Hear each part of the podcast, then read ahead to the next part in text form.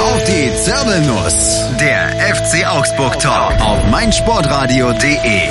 Herzlich willkommen. Hier ist wieder auf die Zirbelnuss. Der FCA Talk bei meinsportradio.de.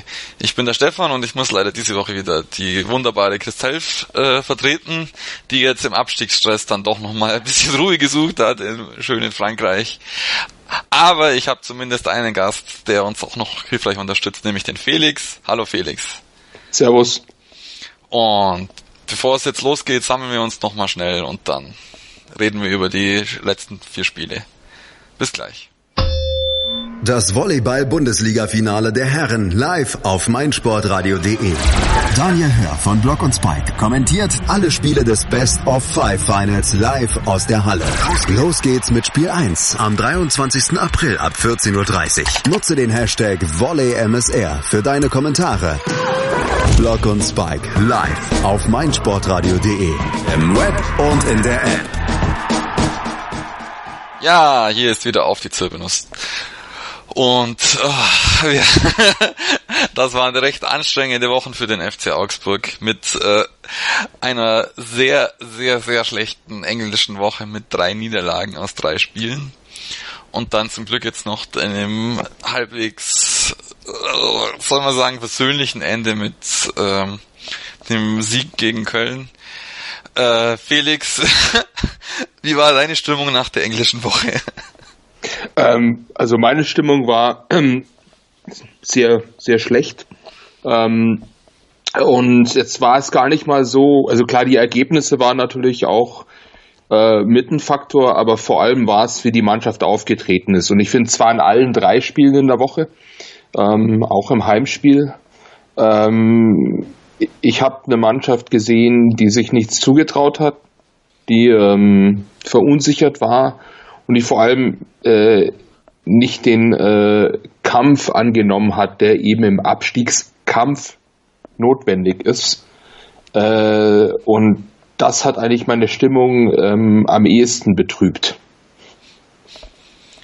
Ja, also bei, bei mir war es ja dann noch äh, so, ich habe ja dann noch äh, der Bundesliga-Vorschau noch gesagt nach dem Bayern-Spiel, ja gut, das war dann noch geschont gegen Bayern und B C11 eigentlich von uns gegen Bayern und Bayern in Top-Besetzung.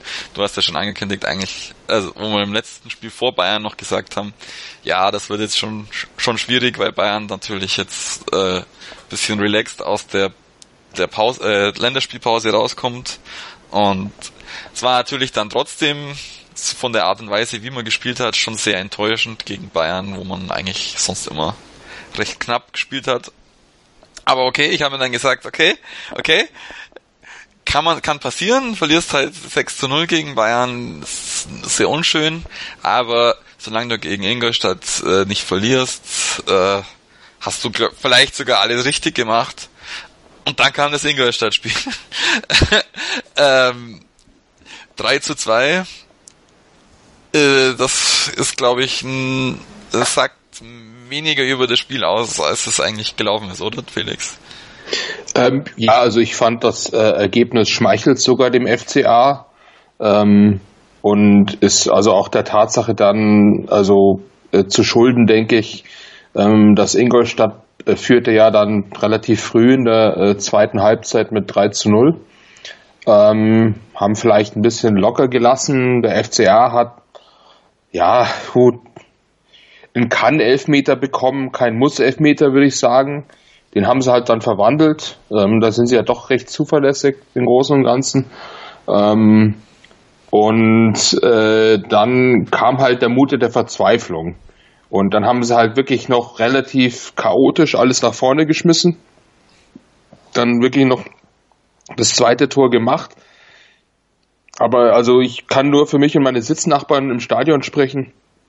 Wir saßen alle dran und haben uns gedacht, na ja, selbst wenn du jetzt da irgendwie noch einen Punkt rausfuchst, richtig verdient war es nicht, weil ähm, wir halt vorher eine Mannschaft gesehen hatten, die bis äh, zum Rückstand zwar, also sag mal, den Ball dominiert hat, aber nichts äh, Produktives damit gemacht hat. Ähm, obwohl, also ich fand auch bis zum 0-1 war das Publikum auch da, also im Ingolstadt-Spiel, weil die das Publikum hat ja schon auch gespürt, wie wichtig das ist. Ähm, aber als sie dann gemerkt haben, dass die Mannschaft sich nicht äh, kämpferisch dagegen stemmt, dann wurde der Unmut auch immer größer. Äh, und das Problem war, äh, denke ich, einfach, äh, dass äh, offensiv nichts ging, außer dann am Schluss mit der verzweifelten Brechstange. Das ist halt eine große Problematik. Ja. Und äh, insgesamt, ja, also die, wie die Tore zustande gekommen sind, ja, war natürlich auch bisschen Pech, weil natürlich mit, oder wie soll man sagen, ein sehr junger dann so ein bisschen auch überfordert war mit der Situation und es hat, hat mir auch richtig leid getan, dass er dann so die Dinger reinkriegt. Aber insgesamt äh, ist die Defensive in der, in der Rückrunde allgemein sehr instabil. Und äh, Baum lässt auch nicht regelmäßig die gleiche Aufstellung spielen, deswegen äh, es passt irgendwie irgendwie hin, hinten gar nicht. Wenn man sich so auch so Statistiken anschaut, wie viele Gegentore man kriegt, wie viele Gegentore man nach Standards kriegt, wie frei die Spieler dann bei den Standards stehen.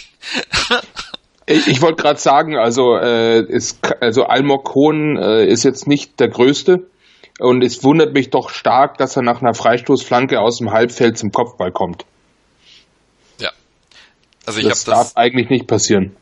Ich habe das jetzt wirklich die letzten Spiele wirklich äh, beobachtet. Köln war jetzt wirklich auch die Ausnahme. Wobei er war auch wieder nach Standard, aber äh, da war jetzt wenigstens keiner komplett freigestanden. Und davor, die Bayern und dann, dann die anderen Spiele noch davor waren wirklich jedes Mal von der Flanke einer komplett freigestanden und unumkämpft zum Kopfball oder zum sogar mit dem Fuß annehmen im 16er und dann einfach nur noch einlochen. Und da, da war so der Zeitpunkt, wo ich schon ziemlich an Baum, Baum gezweifelt habe. Und dann kam noch dieses Spiel jetzt äh, gegen Hertha dazu, wo man sich gedacht hat, ja, boah. Die Hertha dann, äh, war dann auch wieder im Bundesliga-Special und äh, der, der, äh, der Kevin zählt dann noch so auf, wer alles zurück ist, Ibisevic, Brooks und so weiter. und bei uns eher noch mehr Leute, die dann fehlen. Na, ich mir auch schon keine so großen Hoffnungen gemacht. Und so war es dann auch. Dann auch wieder die Abwehr komplett überfordert mit der Gesamtsituation und sehr schnell dann mit 2 zu 0 eigentlich abgefrühstückt. Ja, und dann eben, äh, ich habe dann ja äh, die zweite Halbzeit mir äh, genauer angeschaut. Äh, da kam halt auch ähm, ich meine, hat sich halt ein bisschen zurückfallen lassen und hat es halt verwaltet. Ich meine, bis auf der den einen, äh, den einen, die eine flache Hereingabe, die plötzlich bei Finn Bogerson landet, äh, der reinrutscht, ähm, war ja also keine, war ja keine Torgefahr, die entwickelt wurde. Und ähm, das, also mehr noch als die Ergebnisse, habe ich, wie vorhin auch schon angedeutet, hat mich eben die Art und Weise geschmerzt, wie sie sich halt nicht dagegen gestemmt haben. Ich habe mich halt gefragt, wer reißt denn die Mannschaft jetzt rum? Also ähm, ich glaube, ich habe ja in meinem Frust äh, äh, auf Twitter auch ähm, dann äh, Luft verschafft, indem ich einfach geschrieben hatte, wo sind denn die, wo ist denn die Truppe, die Partisan fucking Belgrad in deren eigenen Stadion, also ausverkauft, äh, brennende Hütte, niedergekämpft hat? Ja, und dann stellst du fest, dass so wenig von den Spielern von damals sind jetzt auch nicht da. Also sind jetzt auch doch dabei. Also da waren schon noch einige dabei. Ja, und war sogar ein Janke auf dem Platz. Also ja. daran liegt es dann, dann doch irgendwie nicht. Also dann, also es liegt sicherlich nicht an der Fähigkeit dieser Truppe und es liegt nicht daran, dass sie nicht kämpfen kann. Und deswegen, also es war halt irgendwie ein Kopfproblem und ähm, es war äh, das Allerblödste war halt jetzt wirklich, also, oder gehen wir mal in die jüngere Vergangenheit, äh, noch vor dieser Länderspielpause war das Heimspiel gegen ähm, Rhabarber, ja, Rhabarber Leipzig, ja. Mhm. Ähm, die hat man wirklich, also auch niedergekämpft und das unentschieden sich pfeilgrad und sauber erkämpft. Also das war noch keinen Monat her. Ähm, und dass du gerade ausgerechnet in so einer englischen Woche äh, wo eigentlich die Vorzeichen wirklich günstig stehen für dich, äh, dich vor allem vom direkten Abstieg zu entfernen, so lätschig auftrittst und dann im Prinzip aus den zehn Punkten Vorsprung äh, auf, auf Ingolstadt, die auf dem Platz 17 sind, ähm, am Ende dieser englischen Woche nur noch einer ist, weil die halt ähm, mit dem Mut der Verzweiflung die Not erkannt haben und halt ihre letzte Chance beim Shop vergreifen wollten. Auch gegen uns. Ähm, und plötzlich stehst du da und dann redest du nicht mehr nur über, ja, Relegation ist vielleicht doof, sondern redest du über, na super. Dann sparen wir uns die Relegio Relegation auch noch. Ja. Ähm, und also es gab jetzt auch, die Mannschaft hat in diesen drei Spielen keinen Indikator abgegeben, dass sie das wirklich rumreißen können. Ja, also das andere, was, was mir dann immer so im Hinterkopf schwebt, wenn man so sich gegen ein Top-Team oder wie auch immer geartet äh, ein, ein Spiel gönnt, bei dem man äh, komplett abschaltet, da kommt man irgendwie auch komplett aus dem Tritt. Also so in letzter Erinnerung, auch bei äh, EM, WM, wenn, wenn eine Mannschaft schon durch war im dritten Gruppenspiel und dann komplett alles auf die Seite legt und dann erst in, in, im Viertel- oder Achtelfinale dann wieder mit der Top-Mannschaft anfängt, die sind gerne auch mal rausgeflogen, weil das irgendwie brauchst du diesen, diesen Tritt und du musst einfach immer weitergehen. Und selbst wenn du jetzt gegen Bayern verlierst, äh, wenn dann gut, wir haben auch gute, gute Niederlagen gegen Bayern mal gehabt. Auch knappe Niederlagen, wo es halt dann mal eine Elfmeterentscheidung am Ende war. Aber du hast halt dann auch, vor allem wenn du jetzt so Probleme hast in der Abwehr, halt dann trotzdem dazugelernt gegen eine Top-Mannschaft. Und, und, so hast du jetzt zweimal äh, wieder umgebaut in der Abwehr und hast halt irgendwie da ja. alles vertändelt. Wobei, ähm, es ist ja dann nicht nur die Abwehr, sondern es ist auch ja die Ordnung im Mittelfeld, mhm. ähm, die ja äh, die Abwehr auch entlasten kann. Also ich meine, Daniel Bayer ist ja sehr spiel- und vor allem laufintelligent äh, und stopft viele Lücken und äh, fängt auch viele Bälle ab, was natürlich äh, was ein Chor in Teilen leisten kann, aber halt auf eine, sagen wir mal, weniger strategische Weise. Äh, und äh, das hat das Element fehlt natürlich klar. Also es gibt halt äh, einige Spieler beim FCA, die sind so nicht zu ersetzen ähm, in Topform. Und das, das war halt eben auch eine Frage, dass ist da jemand da, der die äh, mitreißen kann. Ähm, also es klar, ähm, äußere Umstände sowie Verletzungen und so weiter. Ich meine, Finn Bogerson musste quasi von 0 auf 100 weil äh, äh, andere Angreifer nicht zur Verfügung standen. Ähm. Aber bei dem, dem merke ich wenigstens, der ist heiß. Also, wenn, wenn ich mir immer dann anschaue, wenn sie sich einschießen, der macht jeden rein. Daniel Bayer lupft sie alle drüber, aber der Wim Bogerson hat sie dann, also vor allem bei Ingolstadt, habe ich es mir eingeschaltet, hat er wirklich aus jeder, aus jeder Lage den reingenagelt beim, beim Warmschießen. Ja, das Problem ist natürlich, ein Stürmer braucht Bälle. Ne? Ja. Also äh, wenn der die ganze Zeit einfach nur zwei Verteidiger anlaufen muss und Pressing machen muss, ähm, beziehungsweise gegen zwei steht und dann halt sich schwer tut, einen Ball festzumachen, ähm, das hilft ihnen halt nicht, wenn er abschlussstark ist. Und das ist halt, sagen wir mal, das mangelhafte Flügelspiel beim FCA hat spielt da eine Rolle und, und so weiter. Ähm, auch das, äh, auch die Erfahrung, klar, Altin Top kann nicht über 90 Minuten Vollgas geben, aber er ist halt sehr erfahren und er spielt dann auch kluge Pässe ähm, auf der Zehnerposition. Ähm, das, also es haben verschiedene Elemente einfach gefehlt. Ja. Ähm, und wie gesagt, also mein größter Frust war eigentlich die Art und Weise, weil ich denke, ähm, da ist man jetzt auch in Augsburg realistisch genug zu sagen, okay, wenn die Jungs jetzt alles geben und wirklich kämpfen ähm, wie die Berserker und am Schluss langt's nicht, dann sagt man halt, mein Gott, dann hat's halt nicht gelangt. Aber so quasi äh, äh, so einfach die Hände in die Luft zu werfen und zu sagen, na dann steigt man halt ab, das hat mich halt sehr aufgeregt und das ist halt auch nicht das, äh, was der FCA in seiner Bundesliga-Historie bis jetzt äh, gezeigt hat und wofür er steht. Ja, das, das war auch so das Credo im Vorköln. Ähm, der FCA kann absteigen, haben auch viele gesagt, aber nicht so nicht. Also die Erwartungshaltung ist dann schon, dass man sich zumindest bemüht. Ja, mit fliegenden Fahnen, ja. Mit fliegenden Fahnen. Das ja. gibt, was man noch halt hat. Teilweise ist es natürlich immer, sind sowieso die Spieler, die Favoriten, die auch wirklich bis ans Maximum gehen. Selbst wenn sie äh, selber nicht das Potenzial haben. Aber dadurch, dass sie halt ans Maximum von ihrer eigenen Leistungsfähigkeit gehen, sind sie halt dann trotzdem Bundesliga-reif. Und solche sind halt fehl, fehlen momentan oder war eben in den Spielen wirklich nicht beim FCA und da ist dann gegen, gegen Köln dann schon ein bisschen Besserung reingekommen. Was mir aber noch aufgefallen ist, gegen Ingolstadt hat man auch ein bisschen versucht, äh, das mit der Dreierkette so ein bisschen zu nutzen und diese tiefen Pässe zu spielen. Vor allem äh, Hinteregger hat sich da sehr, sehr bemüht, die wirklich schön in die, in die äh, Nahtstellen reinzuspielen. Und was mich aber dann fuchsig aufgeregt hat, ist, dass eben ein, nicht ein Altintop, sondern ein Moravec gespielt hat, der wirklich, glaube ich, keinen einzigen Ball gestoppt hat, sondern ihm jeder Ball versprungen ist. ist das auch aufgefallen oder nur mir? Ja, jetzt, jetzt wo du sagst, also ich glaube, ich hatte die Erinnerung ein bisschen verdrängt oder äh, mit einem zusätzlichen Regel äh, vielleicht zugeschüttet.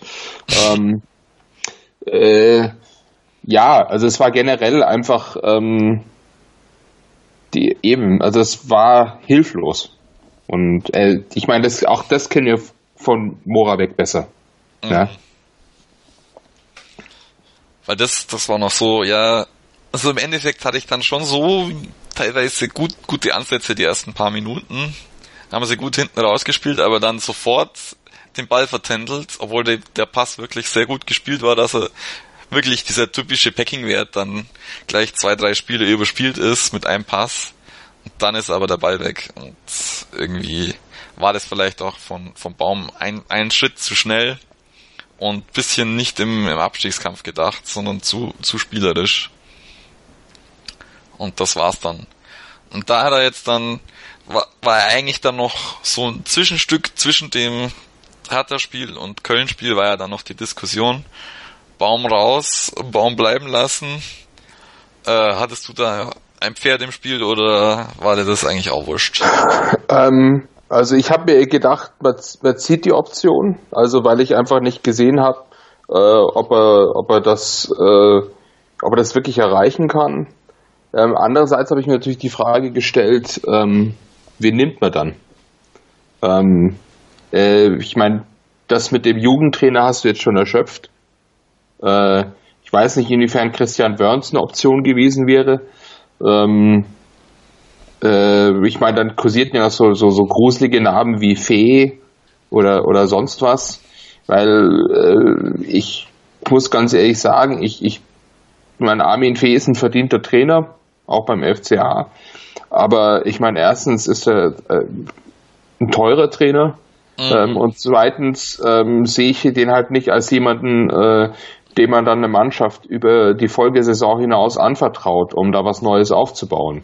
Also genauso wie jetzt auch ein Labadia oder so, was da alles dann noch so, so, so rumkreucht oder so. Ähm, von so her fand ich die Entscheidung ähm, sinnvoll. Ähm, vielleicht sogar dann auch zu sagen mit dem Mandat, und wenn es jetzt nicht reicht, ähm, dann bist du auch in der zweiten Liga nächstes Jahr Trainer, äh, lieber Manuel. Ähm, und dann erwarten wir aber, dass du den Umbruch machst und die jungen Spieler einbaust und dann akzeptieren wir eben, äh, dass es möglicherweise auf mehrere Spielzeiten da unten ist und dass man dann mit einer neuen Truppe, äh, die im Altersschnitt verjüngt ist, wieder dann, wenn sie reif genug ist, aggressiv nach oben wieder angreift.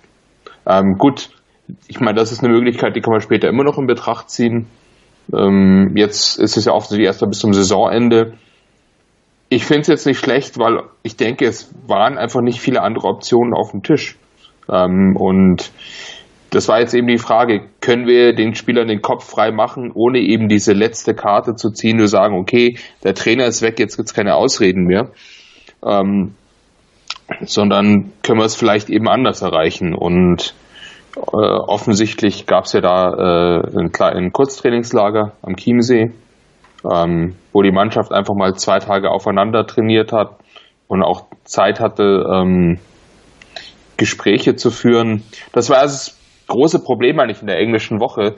Äh, ich denke, dass Mannschaft und Trainer schon wussten, was sie ändern müssen, aber du hattest halt keine Zeit.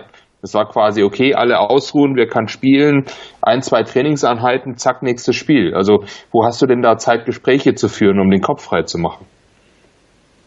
Ja, das war es auf jeden Fall. Aber einer, der dann auf jeden Fall gesprochen hat, war dann noch äh, ähm, Klaus Hoffmann.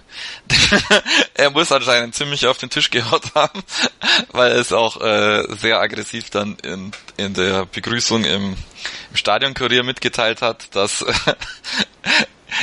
die Leistung in den letzten drei Spielen, Zitat, erbärmlich war. Und dass, dass er auch sieht, dass, oder die Kritik von außen auch tatsächlich so sieht, dass es nicht alles super war mit den Transfers, weil das auch noch so mitgeschwungen ist, dass ja, wenn, wenn du jetzt Baum rausschmeißt, müsstest du eigentlich Reuter und Schwarz auch rausschmeißen, weil äh, wenn du wenn du zwei Trainer brauchst, die mit der gleichen Mannschaft nichts erreichen und beide und der erste Trainer schon gesagt hat, dass ihm die die Leute, die gekauft worden sind, nicht passen, dann äh, ist natürlich der Sportdirektor und sein Chefscout natürlich auch mit drin.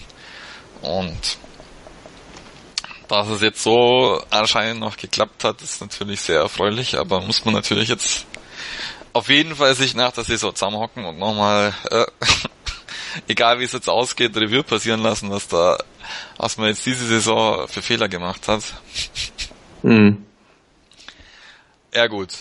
Und da haben wir jetzt im Endeffekt quasi bis, bis zum Ampfiff schon fast vorgegriffen und dann sprechen wir gleich über das Spiel gegen den FC. Aber bevor wir weitermachen, noch einmal die Frage, seid ihr eigentlich schon bei unserem Formel 1 Tippspiel dabei? Ihr könnt am Ende der Saison einmal zwei Tickets für den Grand Prix in Ungarn gewinnen. Es lohnt sich also mit, noch mitzumachen. Viel Spaß. Hannover liebt die 96 Show mit Tobi. Erste Frage immer an neue Gäste in dieser Sendung. Warum Hannover 96? 60 Minuten schwarz-weiß-grün auf den Punkt gebracht. Gibt es jetzt die große Aufholjagd? Taktische Analysen. Die besten vier Minuten von Hannover 96. Und klare Statements zu den Roten. Dann wird er halt rausgeschmissen, Abfindung gezahlt, der nächste Trainer holt. Hannover liebt. Jeden Donnerstag neu als Podcast oder um 11 Uhr auf meinsportradio.de. Sei dein eigener Programmchef. Mit unserer neuen meinsportradio.de App wählst du jetzt zwischen allen Livestreams und Podcasts. Einfach, immer, überall. Hol dir unsere neue App für iOS und Android und bewerte sie jetzt bei Google Play und im App Store von iTunes. Hallo, hier ist wieder auf die Zirbelnuss der FC Azak auf meinsportradio.de. Und der FC Augsburg hat endlich wieder gewonnen. Und gegen quasi einen von unseren Lieblingsgegnern. Nicht nur, weil wir so häufig gegen die punkten, sondern weil sie auch immer sehr, sehr, sehr, sehr schön sich aufregen, wenn wir gegen sie gewinnen. Und der Schiedsrichter mithilft. Den FC Köln. Äh, Felix, wie hast du das Spiel gesehen?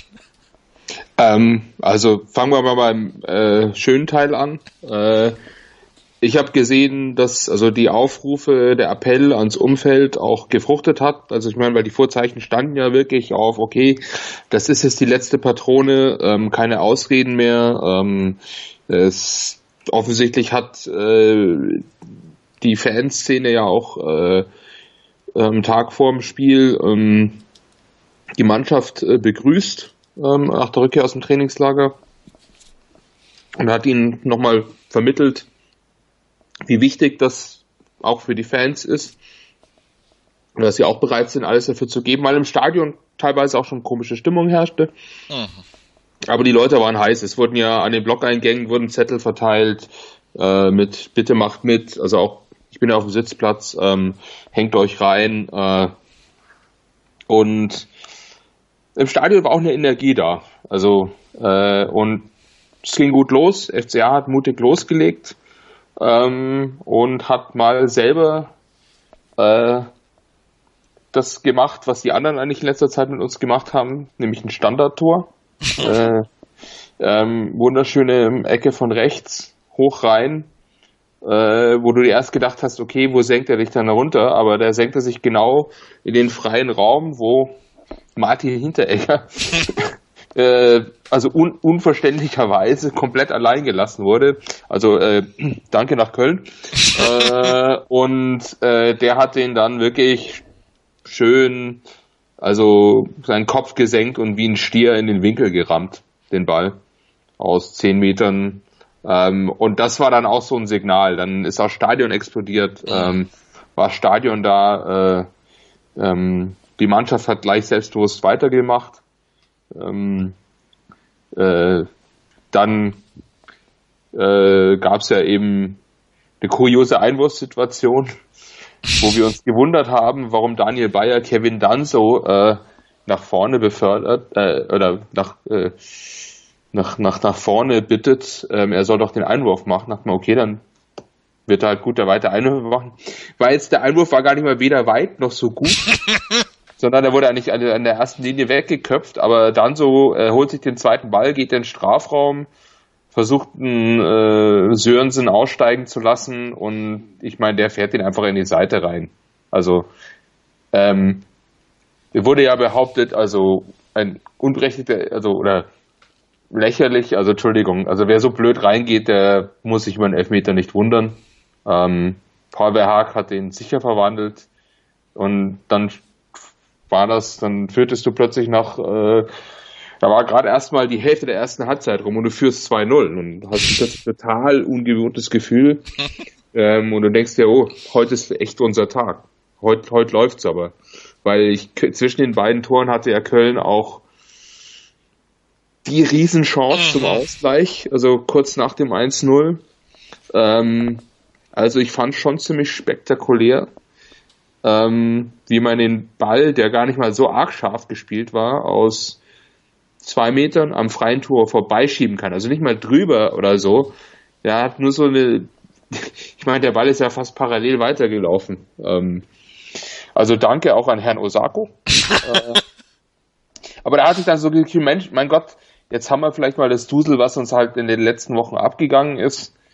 Warum nicht? Mhm. Warum nicht heute mal? Und ähm, Gut, es ist auch ein sehr ungewohntes Gefühl in Augsburg. Äh, in letzter Zeit 1-0, äh, geschweige denn 2-0 zu führen. Also ähm, kurze Umfrage in der Halbzeit bei uns im Blog hat ergeben, dass sich keiner erinnern konnte. ähm, wann der Augs Augsburg zum letzten Mal 2-0 geführt hat. Äh, ich wurde dann auf, auf Twitter ähm, korrigiert, äh, also im November beim Auswärtssieg, äh, beim 2-0 Auswärtssieg in Ingolstadt. Aber da muss man natürlich auch sagen, dadurch, dass es so spät war, hat sich nicht wirklich wie eine 2-0-Führung angefühlt. Mhm. Äh, aber wir, standen, wir waren relativ, weißt und dann, ja, dann, dann bist du total also happy. Ähm, und dann, weil man, weil man halt in Augsburg ist, schleicht sie hintenrum die Frage rein, können diese, kann die Mannschaft überhaupt eine Führung nach Hause spielen? Mhm. Das kennen die ja gar nicht. Weil das 2-0 das in Ingolstadt, das war dann eher so typisch wie FCA diese ganze Saison äh, wenn Sieg, dann zittern bis zum Schluss und dann aber richtig nochmal dem Gegner ordentlich eins draufhauen. Weil denn das war, glaube ich, sogar, äh, das, das Tor von Hinteregger war, glaube ich, sogar eins der frühesten Tore, wenn nicht sogar das früheste für den FC Augsburg diese Saison. Deswegen ganz untypisch. Und bei, beim 2-0 hatte ich dann sogar noch das Glück, dass ich dem meinem Vordermann noch gesagt habe, ja, jetzt, jetzt fertig machen zum Jubeln. Der, äh, der dann zu wirft einen gescheit rein. Es war dann nicht genau so, wie ich es mir gedacht habe, aber nah dran.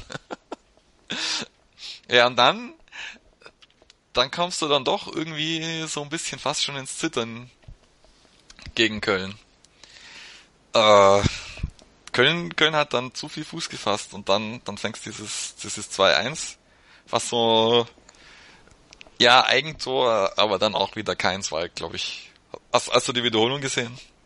Ähm, ja, ich habe es mir angeschaut. Also was es halt schlussendlich war, war flacher Schuss aus der Drehung, aus dem Gefühl raus. Und ähm, ich denke, es ist, wird deswegen als Eigentor klassifiziert, äh, weil ähm, Hitz hätte den flachen Ball garantiert gehabt. Der, der, der war genau da, wo der Ball hingeht. Und Max weiß es halt nicht, weil er einen Meter vor Hitz steht, grätscht halt rein, natürlich Reflex. Und durch diese Ablenkung geht der Ball halt unter die Latte. Also ich glaube deswegen, also ich habe auch den Kicker-Spielbericht da, deswegen gilt das auch wohl als Eigentor, weil er halt sonst mit ziemlicher Sicherheit nicht reingegangen wäre. Ähm, aber gut, ist ja auch wurscht. Ja. War scheiße. Ähm, und aber es ist etwas, was ich unter Baum auch zur Anfangszeit, äh, wo die Punkte, wo er die Punkte ja ganz gut geholt hat, auch beobachtet habe, dass er oft in der, also dass er einen guten Plan hatte für die erste Halbzeit, die Mannschaft aggressiv draufgelaufen ist, ähm, die Mannschaft dem Gegner auch den Schneid abgekauft hat und das gerne mal in der zweiten Halbzeit, wenn der Gegner in der Halbzeit Anpassungen gemacht hat, dass die Mannschaft dann verunsichert war mhm. äh, oder nicht genau wusste, wie sie darauf reagieren sollen. Also das ist etwas, ähm, woran er als Trainer noch ein bisschen arbeiten muss, dann halt äh, nicht nur den Plan A, sondern auch den Plan B zu haben, den er der Mannschaft dann halt auch gegebenenfalls vermitteln kann, weil es war schon auch klar, dass Köln ähm, in der zweiten Halbzeit das nicht so einfach über sich ergehen lassen würde. Und da muss die Mannschaft halt eher drauf dafür vorbereitet sein. Also du kannst jetzt auch von, also was ich gut fand, ist, also man hat zum Beispiel von äh, dem dritten der äh, Torjägerliste mit 23 Toren äh, von Anthony Modest, hat man sehr, sehr wenig gesehen. Ähm, sicherlich auch äh, Kevin Danso zu schulden, denke ich, äh, mhm. weil er mit seiner Athletik und mit seiner Geschwindigkeit eben genau diese Stärken von Modest auch bis zu einem gewissen Grad einfach ähm, mitgehen konnte. Ähm, und äh, eben auch in Kontersituationen Modest eben, was ja auch eine Stärke von Modest ist, der da nicht reingekommen ist. Teilweise hat dann irgendwie verzweifelte Sachen versucht, so wie aus 30 Metern Hits überraschen oder so und den Ball dann irgendwie 10 Meter drüber gesemmelt. Ähm, also das fand ich schon eigentlich ganz gut. Äh, aber eben diese kollektive Unsicherheit, ähm, äh, die sich dann ja auch dann eben in der hitzigen Schlussphase ausdrückt, als sie wirklich, ich meine, Bayer, glaube ich, war einfach total erschöpft, ähm, als sie ihn rausgenommen haben. Ähm, für ihn kam Chor, der zwar gekämpft hat, aber sich seine obligatorische Gelbe abgeholt hat. Mhm. Ähm, also hast du einfach schon gemerkt, dass die Mannschaft irgendwie nur versucht, jetzt das nach Hause zu kämpfen, was ja okay ist. Ähm, aber dadurch sind wir eben in den letzten fünf Minuten in eine Scheißsituation geraten. Mhm. Ähm, weswegen ich direkt nach dem Spiel eigentlich auch gar nicht happy über den Sieg war. Ja. Ähm, weiß nicht, wie hast du den Spielverlauf empfunden? Also es hat sich, glaube ich, schon so ein bisschen angedeutet, weil es in der ersten das, das kam nämlich dann dazu, dass wie, wie hast du Modest aus dem Spiel genommen? Du bist ihm auch häufiger mal auf den, auf den Fuß getreten und so weiter. Das hat natürlich die Kölner jetzt sozusagen nicht sehr erfreut. Und es ist dann immer ein bisschen hitziger geworden und hm. eigentlich zur Halbzeit haben wir dann schon gesagt, wenn er jetzt nicht abpfeift, dann gibt's eine Schlägerei, weil das wirklich, weil sie dann wirklich da schon Rudelbildung hatten vor der, vor dem Halbzeitpfiff kurz. Mhm. Und das hat sich dann sogar noch bis, bis immer weiter hochgeschaukelt. Und dann siehst du natürlich so, zieht Kuh natürlich so die gelben Karten auch mit. Und dann macht er dieses krasse Foul. wo, wo für mich klar war, okay, das war's für ihn heute. Und wo er sich dann auch noch das Knie verdreht. Ja, es war nicht leider nicht nur für heute, sondern auch für den Rest der Saison. Ja. Wie wir jetzt äh, im Nachhinein wissen. Ähm, ja, genau. Okay, dann bist du zu zehnt. Ähm, Genau, das war ja der 89. oder so. Äh, dann gab es ja noch wahnsinnig viel Nachspielzeit. Sechs Minuten. Ähm, gut, Verletzungspause, sonst was alles. Gut, lagen ja auch genug Kölner auf dem Platz rum und haben Zeit geschunden. Ähm, äh, was in der ersten Halbzeit schon, fand ich. Ähm, ja, und dann gibt's diese Situation, von der ich bis heute nicht weiß, was es eigentlich gewesen sein soll. Also sagen wir es mal so, ein Foul, ganz klare Gelbe für einen Kölner. Ähm, Finn Boggerson geht irgendwie nach. Der Kölner fällt. Ich sehe kein Treten, ich sehe nix. Wenn, dann sagst du, okay, wenn er ihn berührt hat, gibst du Finn Boggerson halt auch eine gelbe, lass es gut sein. Dann gibt's eine Rudelbildung, Minute lang, keine Ahnung. Gut, ist auf der gegenüberliegenden Seite von mir Und plötzlich zeigt er rot. Und da bin ich halt echt ausgerastet, weil ich keine Ahnung, weißt du. Ähm, und vor allem halt auch im Nachgang. Ich habe mir jegliche Zusammenfassungen angeschaut ähm, und jetzt selbst heute, als die Meldung durchkam, dass der FCA die Sperre von einem Spiel akzeptiert, nirgendwo steht, was gewesen sein soll. Wobei, wenn es nur ein Spiel ist, ist ja im Prinzip eigentlich das Eingeständnis, dass nichts war. Dass sie sagen halt, okay, Tatsachenentscheidung, es ist, deswegen muss ein Spiel gesperrt sein. Mhm. Aber so Tätlichkeit war es schon mal keine, weil Nein. da kriegst du mehr als äh, ein Spiel. Äh, und äh, dann, also ich, wenn es eine Schiedsrichterbeleidigung war, kriegst du auch mehr als ein Spiel. Mhm. Ähm, also im Prinzip war nichts. Jetzt Problem ist halt, Problem ist halt, Schiri hat einen Fehler gemacht. Äh, jetzt hast du keinen Sturm in Frankfurt. Okay, aber ich greife jetzt schon vor. Aber ich meine, ich weiß nicht, ob du es anders gesehen hast. Ähm, also ich habe heute bewusst nochmal auch äh, mehrere Berichte äh, aufgesucht. Äh, keiner, keiner kann sagen, was war. Also ich, ich habe äh, die, die Sportschau war eigentlich so d'accord jetzt mit dir, konnte auch das nicht erkennen. Äh, Sky hat, hatte in alle Spiele, alle Tore anscheinend äh, die, das quasi ein Revanche-Fall gesehen. Also das, das, das, das Foul vom Kölner, das zur gelben Karte führt, abgepfiffen ist vom Schiedsrichter und dass Finn Bogerson dann als nächstes nachgrätscht und dass das anscheinend als Nachtreten aber er, gewertet er werden ja, könnte. Er ist aber, ja nicht gegrätscht. Und dann gibst du halt gelb, beiden gelb genau. und fertig. Beruhigst die Situation. Also dann ist es unsouverän vom Schiri. Beiden gelb, fertig, aus, Ende. Ja, und das andere ist jetzt so, wie ich es jetzt mitbekommen habe, steht, glaube ich, im Spielbericht auch, dass es Schubsen war. Also dass es dann doch eine Tätlichkeit war vielleicht. Oder aber eine also vermeintliche also, Tätigkeit, vom, die der Schiedsrichter gesehen hat und die aber sich dann natürlich nicht mehr belegen lässt. Und dann kommt es natürlich in die Problematik, dass, dass es anscheinend äh, ein Spiel Mindestsperre gibt bei Tatsachenentscheidungen, wenn es jetzt nicht genau. komplett. Und im Prinzip, also im Prinzip ist es ein Spiel Sperre ja die einfach das Eingeständnis, dass schlussendlich nichts war. Mhm. Ja. So. Wie gesagt, kommt, äh, das kommt noch dazu.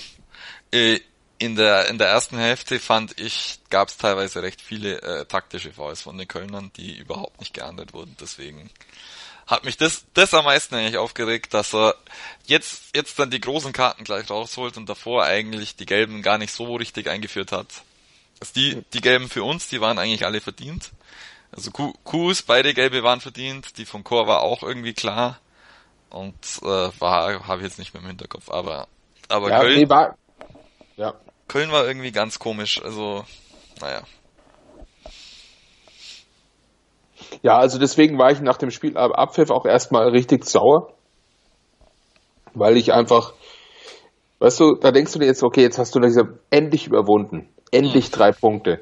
Jetzt könntest du endlich was reißen und dann wegen dem Schiri fühlt sich schon wieder wie so eine halbe Niederlage an. Ja. Also gerade eben wegen den letzten fünf Minuten, wo du weißt plötzlich, da fallen dir Leute wieder aus ähm, und du weißt nicht warum.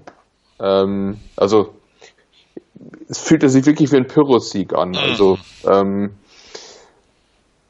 jetzt, ich meine jetzt und man muss dazu sagen, ähm, alle anderen äh, unserer Sportsfreunde, die mit uns eigentlich immer im Gleichschritt gegangen sind, da unten drin, sind auch dann eben äh, auch dieses Mal wieder Gleichschritt gegangen mit uns und haben dann Mainz hat plötzlich auch wieder gewonnen gegen Hertha, also gegen die, ja, ähm, und, und, und gut, Wolfsburg, das Wolfsburger Sieg über Ingolstadt war insofern gut für uns, weil wir jetzt wenigstens nach hinten wieder die Luft haben, also vier Punkte, ähm,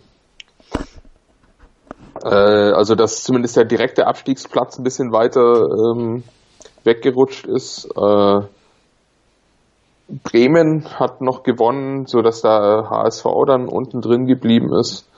Aber das wird doch ein ganz schönes Gehakel da unten um den Relegationsplatz und wie gesagt, äh, und der direkte Abstieg ist bei dem schweren Restprogramm nicht gebannt. Mhm. Aber äh, strukturell wäre sogar der letzte Platz möglich, weil jetzt äh, Darmstadt sogar noch gewonnen hat. Gegen Schalke. Ähm, ja gut. Ähm, aber, aber, das ist ja ähm, noch ein Stück. Darmstadt muss noch nach München. Also ich gehe mal davon aus, dass sich das ausgeht. Ja.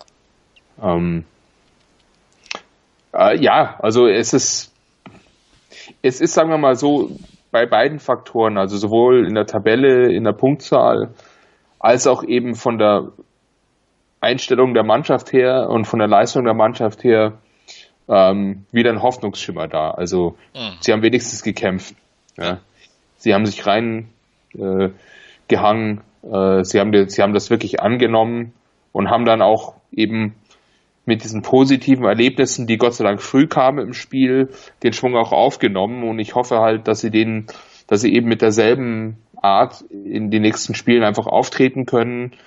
Und wie gesagt, was sich, inwiefern sich das dann in der Tabelle niederschlägt, ähm, das müssen wir halt dann sehen. Aber mit der Einstellung, mit der Umsetzung, zumindest zu Anfang des Spiels in der ersten Halbzeit, da geht noch was. Ähm, und dann muss man eben auch die Schwäche abstellen, dass man in der zweiten Halbzeit, äh, wenn der Gegner umstellt, manchmal dann eben hilflos ist. Mhm.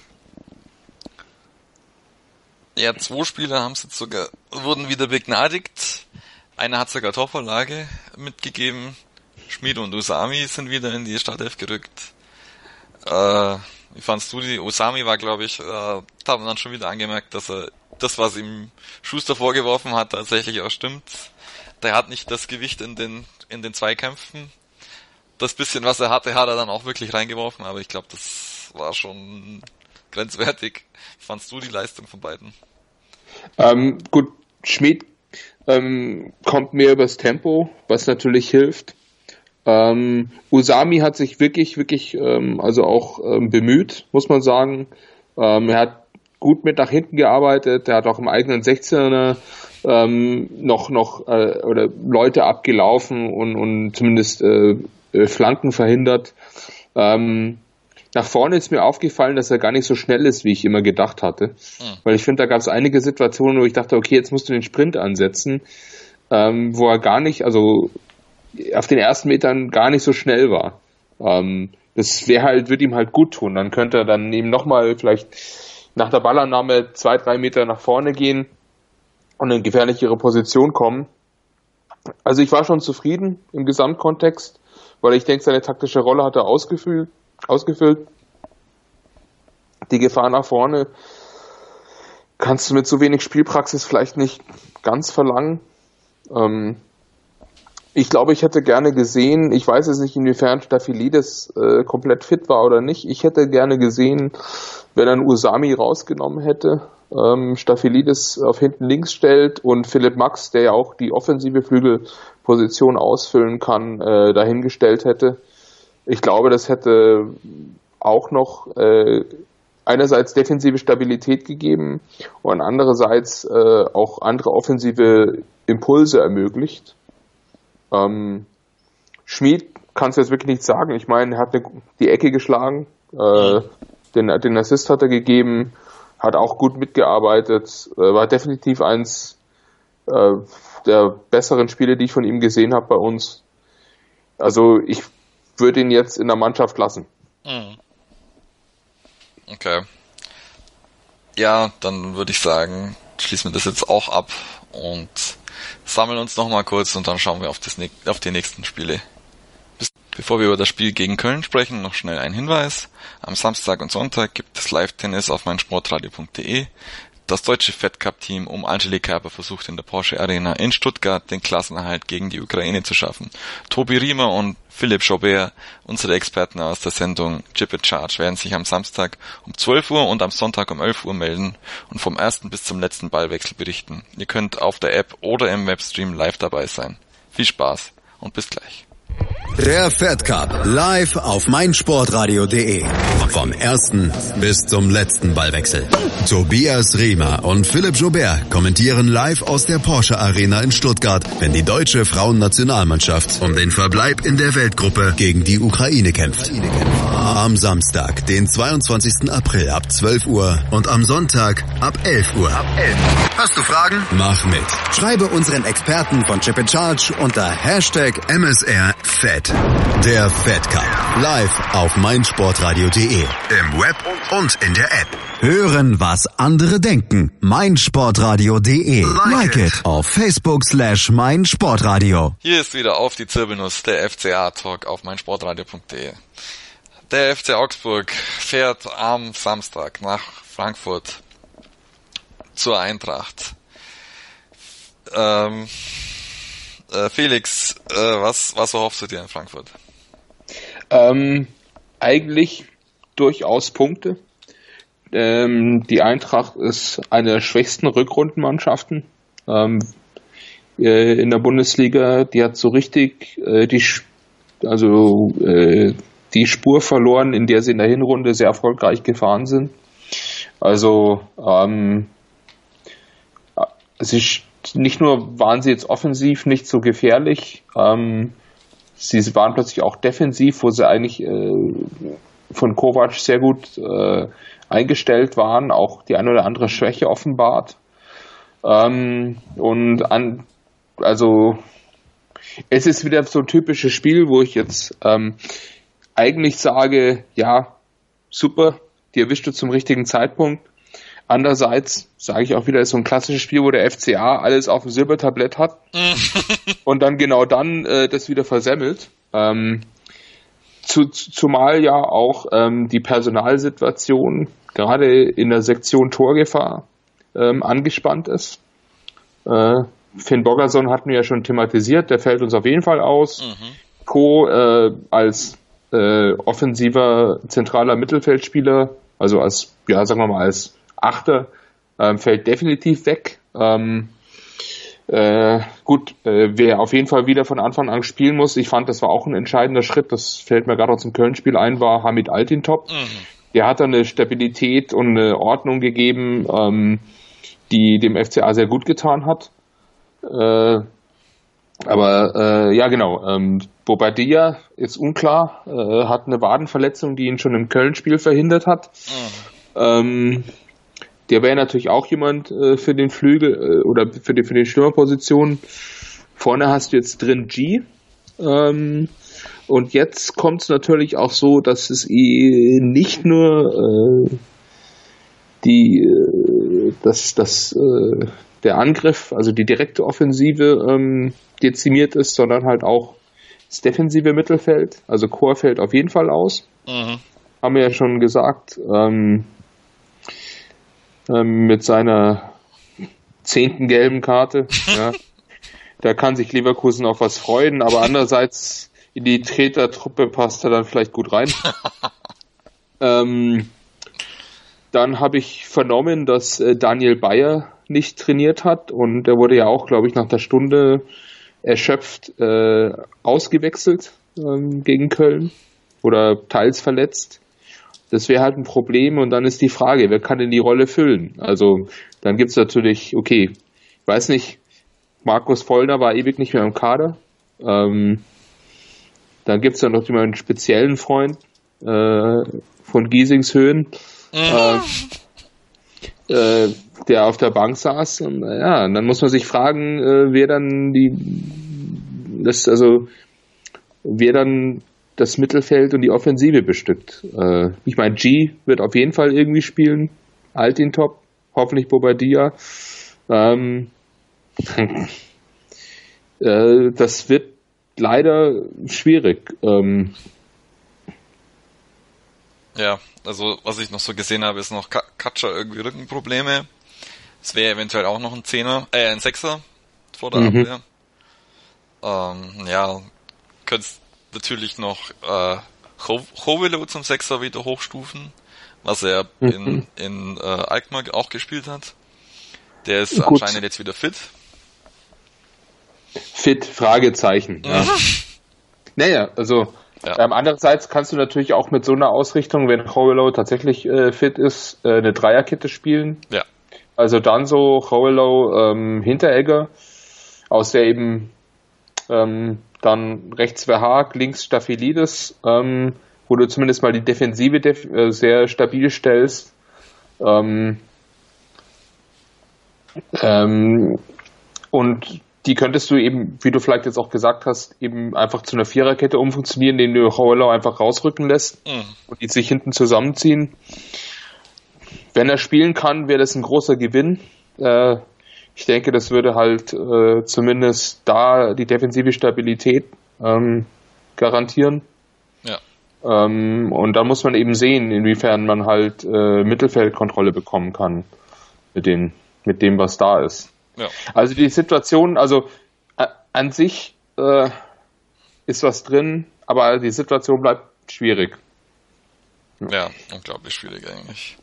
Aber du hast jetzt wenigstens Frankfurt zum, zum richtigen Zeitpunkt. Also besser kannst du es fast gar nicht treffen, vielleicht noch als vor ein, zwei Wochen, ja. wenn Fabian noch gefehlt hätte. Fabian musste jetzt dann doch irgendwie verhindern, dass er von der Distanz irgendwie auch noch abzieht. Mhm. Aber ansonsten, ja. Aber schau, also schau her, ähm, es besteht ja auch noch die Möglichkeit, ähm, wie es ja durchaus schon in der U23 geschehen ist, ähm, wenn Howellow fit ist, mit Viererkette zu spielen, einfach Kevin Danso Stürmer spielen zu lassen. Ja. Warum nicht? Ja, stimmt, Danso könnte ja auch Sechser spielen. Also, der ist sowieso ein bisschen Allrounder. Deswegen, ja, mache ich mir da jetzt Defensive vielleicht noch keine Sorgen. Aber äh, Bayer wäre natürlich super, vor allem wenn du jetzt dann dir überlegst, dass du Dreierkette spielst, finde ich ihn, glaube ich, sogar den, den passenden Konterpart, der mit dem Rücken, Rücken zur, zum Gegner die Bälle aufnimmt und wenn er dann mhm. einen Halil Altintop neben sich hat, der die dann auch gerne entgegennimmt, spielst, ja. spielst eigentlich recht gut hinten raus. Ähm, ich könnte mir sogar durchaus vorstellen, eine Situation, in der ähm, quasi ähm, Altintop also eine Position zurückgeht ähm, und dann Usami eine Art Zehner spielt. Ähm, mhm. Weil ich glaube schon, auf engem Raum hat er eine gute Ballführung ähm, und äh, könnte eben als so eine Verbindung, jemand, der den Ball zum Stürmer durchsteckt, ganz gut funktionieren. Und dann halt eben Philipp Max als linken Flügelspieler, als schnellen linken Flügelspieler, hinter ihm Staphylidis, eine schnelle und aggressive linke Seite ähm, rechts war Haag Schmid, Mitte ebene Achse Bayer, Altintop, Usami ähm, und vorne dann halt G. Ja. Weil, oder vielleicht wenn Bobadilla spielen kann, eben Bobadilla auf der statt Usami oder statt G. Ja, also es gibt durchaus Möglichkeiten. Wobei, also auf den Flügeln scheint es, denke ich, ganz gut auszuschauen. Die Zentrale macht mir halt große Sorgen. Mhm. Ähm, aber kann man jetzt halt auch nichts ändern. Du musst, wie schon gesagt, äh, das Blatt spielen, was dir gegeben wurde. Mhm. Ähm, schauen wir mal, hoffen wir mal, dass wir ein gutes Blatt dann haben am Samstag. Ja. Parallel spielt äh, HSV gegen Darmstadt. Die haben zum Glück jetzt wieder ein Ausrufezeichen gesetzt und Mainz spielt in, in München und Ingolstadt spielt, glaube ich, gegen die Rhabarber, wenn ich es recht im Kopf habe. Also es, also es könnte dankbar, es könnte ein dankbarer Spieltag sein, um zu punkten. Ähm, wenn äh, der FC Bayern natürlich jetzt nicht total fertig ist. Ähm, nach äh, dem letztgestrigen Abend im Bernabeu. Äh, aber eigentlich eigentlich können die sich auch nicht wirklich erlauben, jetzt einfach so Larifari-Punkte liegen zu lassen. Mhm. Gerade. Wobei, äh, da steht auch das Pokal-Halbfinale an. Ah, das ist mir auch noch aufgefallen, äh, als ich mich kurz vorbereitet habe. Die Eintracht steht nächsten Dienstag auch noch im Pokal-Halbfinale. Ich weiß nicht, inwiefern sie das Pokal-Halbfinale äh, für wichtig erachten, mhm. aber vielleicht gucken die ja schon so halb an uns vorbei. Glaube ich zwar nicht, aber ich meine, das ist mir noch aufgefallen, weil ich mhm. mich tatsächlich äh, vorhin gefragt hatte, wer ist eigentlich der vierte Pokalhalbfinalist, weil mir sind nur die beiden Borussias und Bayern eingefallen. Und dann war es tatsächlich Eintracht Frankfurt. Ja. Die momentan eigentlich, also das war mir auch noch so im Hinterkopf. Eigentlich, wenn die nicht so viele Punkte in der Hinrunde gesammelt hätten, wären die, wären die eigentlich Abstiegskampf, Abstiegskandidat Nummer eins. Die haben jetzt die letzten zehn, mehr als die letzten zehn Spiele nicht, nicht gewonnen und neun Punkte jetzt in der Rückrunde geholt. Das ist. Wie gesagt, aber das ist genau das ist der FCA-Klassiker. Ja, genau. Silbertablett Nummer das, eins. Das Spiel dann zu verhauen.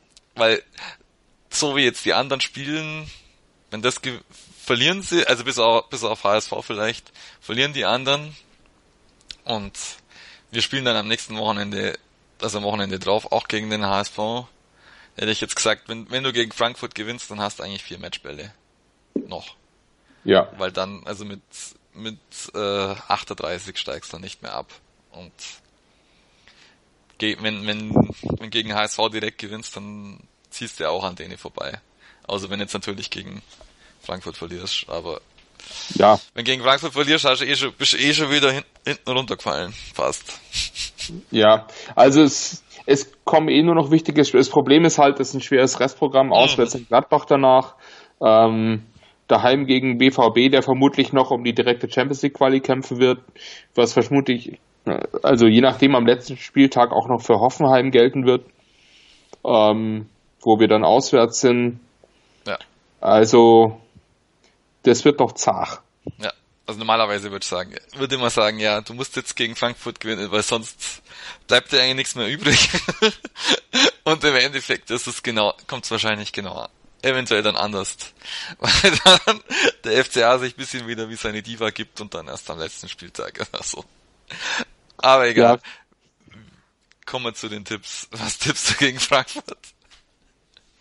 Ja, ähm, mein Gott, 2-1 für Augsburg. Muss ja. Die Null steht nicht. Ich glaube auch nicht, dass die Null steht. Und ich denke auch 2-1 ist, glaube ich, ein gutes Ergebnis. Auch wenn, wenn, wenn wir wieder eins hinten reinkriegen, aber Hauptsache gewonnen. Ja, dann sind wir schon mal wieder am Ende von der Sendung. Ähm, Felix, wie kann man dir, dich in Social Media denn erreichen? Ähm, am besten ähm, auf Twitter unter @semikufur, ähm, wo ich äh, gerne zum FCA mich äußere wenn ich gefragt werde. Oder auch wenn ich nicht gefragt werde. Ähm, also ähm, könnt ihr mich da ansprechen. Sehr gerne. Super. Mich könnt ihr unter @obster auf Twitter erreichen. Die Zirbelnuss könnt ihr unter @msr_zirbelnuss erreichen. Die Zirbelnuss gibt's auch auf Facebook. Da könnt ihr uns auch erreichen. Äh, mein Kumpel Christian hat mir mitgeteilt, dass er uns auch gerne aus LA anhört. Das freut mich sehr. Und wir wünschen, äh, uns freut es immer sehr, wenn Leute uns sagen, wo sie uns hören. Deswegen könnt ihr uns das auch gerne schreiben. Und dann hören wir uns vielleicht dann nächste Woche gleich wieder. Bis dann. Und wie immer, nur der FCA. Aufpassen, Pascale aufpassen, nicht auf die Schulter gehen, in die Brücke, ja, er hält es. Das darf doch nicht wahr sein. Ringen auf meinsportradio.de. In Zusammenarbeit mit dem Deutschen Ringerbund berichtet meinsportradio.de exklusiv über den deutschen Ringersport. Jede Woche neu. Auch als Podcast mit Malte Asmus. Ringen auf meinsportradio.de. Schatz, ich bin neu verliebt. Was? Da drüben. Das ist er. Aber das ist ein Auto. Ja, eben. Mit ihm habe ich alles richtig gemacht. Wunschauto einfach kaufen, verkaufen oder leasen. Bei Autoscout24. Alles richtig gemacht.